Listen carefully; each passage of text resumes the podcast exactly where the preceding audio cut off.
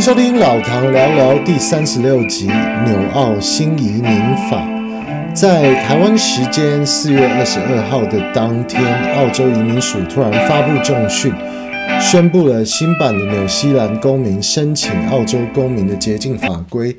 居然重新改回类似二零零一年松绑的法规，那就是二零零一年前。纽西兰公民只要入境澳洲，可以直接申请到 PR，然后也就是永久居留权，然后住满四年就可以申请到澳洲公民，然后也可以申请澳洲护照。拿到澳洲公民的话，就可以申请公家机关的工作，那还有可以拿到很多的福利。那后来这个法规，如果我没记错的话，就是在二零零一年后取消掉。那就是二零零一年之前的话，就可以有这个，就可以享有这个福利。那二零零一年就是它的呃底线，它的时限之后就取消掉。那后来也改过几次这个纽西兰公民的法规。那后来是呃改成就是说纽西兰公民必须得住满五年，然后要。连续五年的薪水都必须得赚到最少五万四千澳币以上，那才能申请 PR。那必须有办法证明可以对澳洲社会带来呃正面的付出。因为过去很多纽西兰公民搬来澳洲，呃搬来澳洲也是做了非常多呃违法的事情，或者是比较没有水准的事情。那带来了更多的犯罪，所以澳洲政府后来是强势的紧缩澳纽西兰公民拿到澳洲身份的这个可能性，那也是难度也增，就是变多了非常多。那前几年已经松绑了一次，就是从五年的这个期限缩成四年。那老唐在疫情的期间的时候有递出申请，那也非常顺利的在前年的八月。也就是二零二一年的八月拿到澳洲的 PR，那我跟呃我太太两个人申请是一个人四千块，那总共也就是花了大概澳币的八千块的嗯、的这个申请费。那这个移民法最新的改法对我们是非常友善的，那基本上我们今年七月一号就可以申直接申请澳洲公民，已经不用再拖延什么，也不用再证明什么了。那这个法规的改变，对不少纽西兰人想搬来澳洲是非常大的松绑。那老唐估计的效应是，将会有大批的纽西兰公民会搬来澳洲。那这拿这个澳洲公民来拿这个澳洲公民。那老唐住在纽西兰十三年，也在澳洲住过十三年。那基本上两边的社会都是有见识过。不少住在纽西兰的人可以参考老唐的分析还有意见。那我是用最公正、最少的个人的偏见来讲这个差异性。那为什么这个澳洲这个市场对纽西兰公民来说是一个非常好的选择，也是非常有吸引力的市场？那老唐是建议，如果是外来移民的话，那年轻时成家立业、拼事业，那育儿。那最好是可以在澳洲。那当你事业站稳，那稍微有点年纪之后，你想要退休，事实上是纽西兰去纽西兰那边养老是一个不错的选择。那老唐将会讲到几点，就是这个差异性。那也为什么说澳洲这个市场对纽西兰公民是一个很有比较有非常有吸引力，然后也是一个算是一个优势的一个一个市场。那将会以六个观点来来做这个评论，还有这个分析。那第一点就是澳洲的经济市场规模，呃，大非常多。那澳洲是全世界第十四大的经济体，二零二二年的经济产值达到了一兆七千两百五十亿美元。那呃，老唐是来自台湾，台湾是全世界第二十一大经济体。那二零二二年的台湾的经济产值也达到了八千两百八十亿美金。那纽西兰这个地方，它是全世界第五十一大经济体，二零二二年经济产值两千四百二十亿美金。那澳洲在十九世纪就是全世界的这个淘金重镇。那当年有大量移民涌入雪梨跟墨尔本。那这两个城市是加入淘金的潮流。当时美国旧金山这个城市的称号就是来自淘金这个行为，而墨尔本早期就是被称作是新金山，因为雪梨跟墨尔本都是十九世纪快速发展，那都是因为淘金的关系。那这两个城市就在当时就是在竞争谁才是澳洲的首都，结果到后来两个都不是，那最后是当年的澳洲政府是决定是在坎培拉设立一个新的一个首都区，所以就是两个城市就都不是首都。那老唐居住的这个墨尔本这个城市，它是属于维多利亚州，那它的这个州的二零二二年的。经济产值已经达到五千一百五十亿澳币，那它事实上已经非常接近台湾整体的经济产值，那甚至几乎是纽西兰整个国家的两倍大的经济产值。而维维多利亚州也只是澳洲的第二繁华的州，那雪梨的新南威尔斯州的经济规模更大，那甚至是经济规模第三大的州昆士兰州。也都是比纽西兰整个国家经济产值更高，所以这个经济规模上面的差别事实上是非常大的。那澳洲，嗯，非常大的这个规模的经济产值，事实上也都是来自这个矿业的贡献。那澳洲本身的产业也是非常的完善，所以纽西兰几乎所有的大企业几乎都是澳洲的公司，相对纽西兰也是非常。有一些竞争力的企业，那也是非常成功。那像是呃 Meridian Energy，那 Fisher and Paykel，还有 Zero 这些公司，事实上也都是在澳洲的股市上市。那他们也都是非常非常成功的大企业。那在澳洲当地可以明显感受到这边的市场的丰富度是，嗯、是远远胜过纽西兰的。那不论是多元文化、种族更多元。那在商业市场也是更多元，也可以感受到、感觉到，好像澳洲的社会感觉跟世界更有接轨的感觉。那第二点就是就业市场机会多，那薪资更高。像是二零二三年，澳洲维多利亚州的人口是达到了六百七十五万人，那新南威尔斯州呃有八百一十八万人。那昆士兰州的人口达到五百三十二万人，那纽西兰在二零二三年四月的人口的统计是四百九十三万人。那这些数据看得出来，大洋洲这个区块，纽西兰整个国家的这个范围，只能算是大洋洲这个区块里面第四大的一个经济体。那像是在昆士兰、维多利亚、新南威尔斯州都是比纽西兰更大的经济体，而且人口的就业量也都是更大。而且大洋洲多数最高市值的大企业几乎都是在澳洲。在纽西兰市场上，一般消费者可以看到的大企业几乎都是澳洲的公司，或是母公司是澳洲的集团。而且澳洲每个州都有不同产业。当重点，那像是雪梨所在的新南威尔斯州，呃，主要就是有国际企业啊，那外商公司，还有金融业、科技业，那它是这个大洋洲的这些产业的重镇。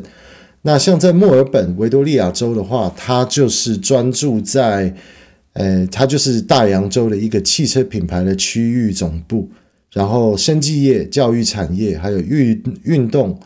艺术文化产业都是非常的蓬勃，那近年来科技也是非常的蓬勃的发展，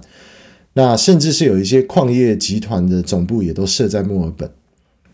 那在西澳的首府就是有 Perth 博斯这个城市，那边就是主要是以矿业跟建筑业为主要产业的州，还有一些旅游业也是非常的丰富。那昆士兰这个州在布里斯本那边的。它的产业也是比较多元，但是那边的，它那边的，呃，那边的产业就是以观光业事实上是为主。那相对的，因为布里斯本那边二零二三年将要办，呃，奥林匹克，就是要办这个奥奥运会，所以就是说，呃，布里斯本这个城市这个州，呃，将会呃得到一些非常大幅度的基础建设的升级，所以就是说，布里斯本现在是一个非常有潜力、那非常有吸引力的一个城市。那除了工作机会多更多以外，那薪资的差别也是非常明显的。那像是澳洲，如果是以看就是单独是城市区域内的平均的薪资。那雪梨的平均薪资是达到十万六千元，墨尔本是十万四千元，那布里斯本是大概十万，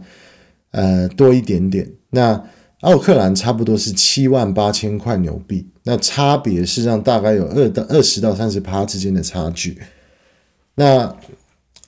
澳洲这边确实是一个，哎，还是非常不错的一个呃工作的环境。那因为是有大企业非常多，工作机会的非常多，所以就是说选择就会多，非常的多。那相对的竞争也是非常的大，也会比较多一点。但是相对的话，呃，在澳洲这边如果拿到一个工作的话，事实上就是一个证明，就是说基本上是可以进一个好的公司的话，就已经可以证明，就是说在这整个州的话，呃，你如果在这个整个州的话，你要拿到什么不工作的话，你的。呃，你就有一些有比较好的优势。那第三点，教育水平，澳洲明显更高一点。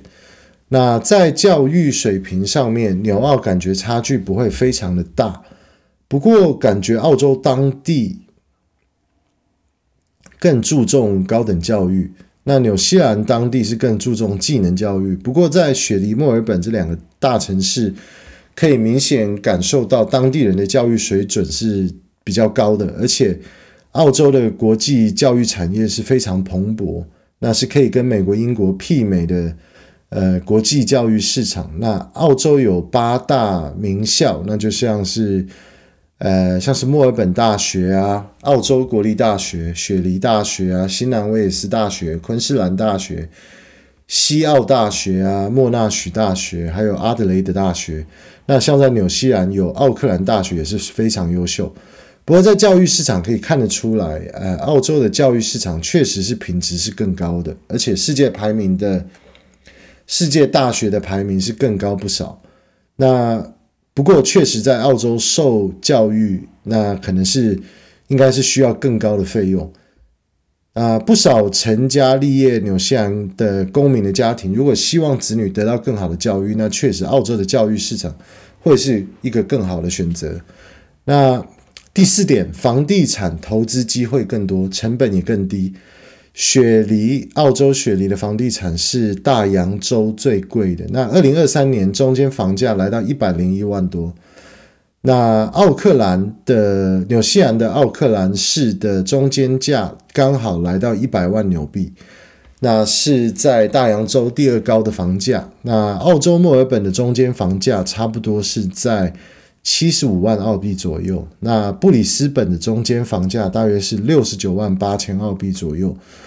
在房地产的市场里面，澳洲除了雪梨地区的房地产的价格真的是高攀不起以外，其他城市几乎的房价都比纽西兰的奥克兰低。所以，澳洲不但经济规模更大，而且房地产投资的成本也更低。第五点，国际地位更高，那地位地理位置也更优越，因为澳洲是世界第十四大经济体，那澳洲的总理还有外交部长经常出现在世界头条，那像是前任的总理 Scott Morrison 也常跟美国总统拜登啊、印度总理莫迪啊，或者是前后任的英国总理混在一起，然后也敢在国际场合发言来批评中共。那疫情期间，因为澳洲前总理 Morrison 就是因为发言要求中国应该接受独立调查，呃，新冠病毒的来源，那跟中国杠上，结果澳洲就真的就是跟中共、跟中国的，嗯，在政治上面是杠上了。那中国因此而制裁了澳洲的贸易。那有一些商品，像是大麦、葡萄酒、铁矿石、海鲜。呃，都遭受到中国的制裁，那就是澳洲的产品要呃要出口要要卖到中国去，它的关税都已经受到大大的嗯涨价的一个一个结果。也就是说，基本上澳洲的产品要卖到中国，已经变得没有竞争力。不过后来澳洲呃就贴向美国这边，那跟欧美国家还有日本、印度、台湾一起对抗中共。那结果这个。中澳贸易战的结果，事实上是已经快要出炉了。那事实上，中国对澳洲产品增加关税后，造成澳洲产品卖不进去中国，反而澳洲就把产品、把他们的产品转卖到别的国、别的市场去卖。那以后就决定不卖给中国，所以澳洲产品的产量以后就不留给任何中国的量，以后全部都转卖到别的国家。结果没想到。中国还是有需求，那反而是通过了其他的国家、其他国家的管道，然后还是会入口一些澳洲的商品来省点钱。那反而中国人是花了更多的钱才能买到澳洲的商品，然后还被这个中盘商坑了一，就是这个中间的一笔钱。那尤其是中国特别需要澳洲的铁矿石。结果现在澳洲的矿就是他们的矿商已经无法再提提供给中国，因为呃根本原本的量都已经转到其他的国家的市场，那尤其是中国已经是呃特别是尤其是中国是已经无法用贸易战之前的价钱买到澳洲的铁矿石，所以就是中国现在是已经低头了。那也是有跟澳洲的矿业公司就是表态说，他们真的是非常希望还可以继续买到呃澳洲的铁矿石。那也已经正在跟澳洲的政府谈判，要解除贸易上的限制，但是就是一步一步的解除。所以澳洲事实上是有实力跟中国打贸易战的，当然经济规模还是差非常的多。不过澳洲在贸易上的实力是有。还有这个机会跟中国对干的，所以就是除了澳洲在国际地位更高，澳洲的地理位置也更优越。呃，不但是离亚洲非常的接近，那飞新加坡也都只要四个半小时，那跟东南亚几乎是串联着，同时也跟印度、日本关系良好，甚至澳洲最大的二十家企业，那多数事实上都是美国的，呃，股东都是美国的资金，那几乎这个国家事实上事实上是。美国的资金泛滥的一个国家，那几乎已经变成美国的殖民地。那两国第六点就是两国的福利同时拥有。那纽西兰公民同时拥有澳洲公民，那有什么好处嘞？这两个国家的福利都可以同同时享有。那新的制度开放之后，纽西兰公民到澳洲不再是二等公民。跟澳洲公民享有一样的福利，像是养老金啊，所有的津贴，所有的医疗啦、保险啦、育儿上的津贴，甚至是教育费用，可以跟当地澳洲人享有一样的费用。纽西兰人以后也可以申请澳洲公家机关的工作，如果想回去纽西兰退休养老，也可以回去领纽西兰的养老金津贴，所以这是一个很好的福利。那这些这六点就是老唐的一些分析，那就是一些见解。为什么说，诶，这个纽西兰公民要来澳洲，嗯，要来申请这个澳洲公民的这个新的法规上路之后，为什么就是这是一个非非常好的转变？那许多纽西兰的公民实际上也可以考虑，呃，可以呃搬来澳洲，然后也可以来。拿这个澳洲的公民，因为你可以享有更多更多的福利。那最后老唐一样要推荐，可以在澳洲办一个 UBank 的 Spend and Save 账户，最多可以拿到四点六趴的活存利息。只要一个月增加两百块澳币的存款，就可以拿到四点六趴的利息，最多可以用在二十五万澳币的存款上面。那 UBank 是澳洲银行 NAB 旗下的副品牌，专攻虚拟银行的市场，尤其是最适合不喜欢实体银行、喜欢新潮数位化的理财方式，还有不想被手续费坑的银行。那 UBank 不但是房贷，还有活存都是非常有竞争力的一家银行。那老唐在 Podcast 的简介中会分享这个二十块的推荐码。只要用我的推荐码开账户，您在三十天内刷三次卡，就可以拿到二十块的礼金。那这是一个非常好的优惠，所以老唐也非常的推荐。OK，老唐这集就说到这里喽，谢谢大家收听，拜拜。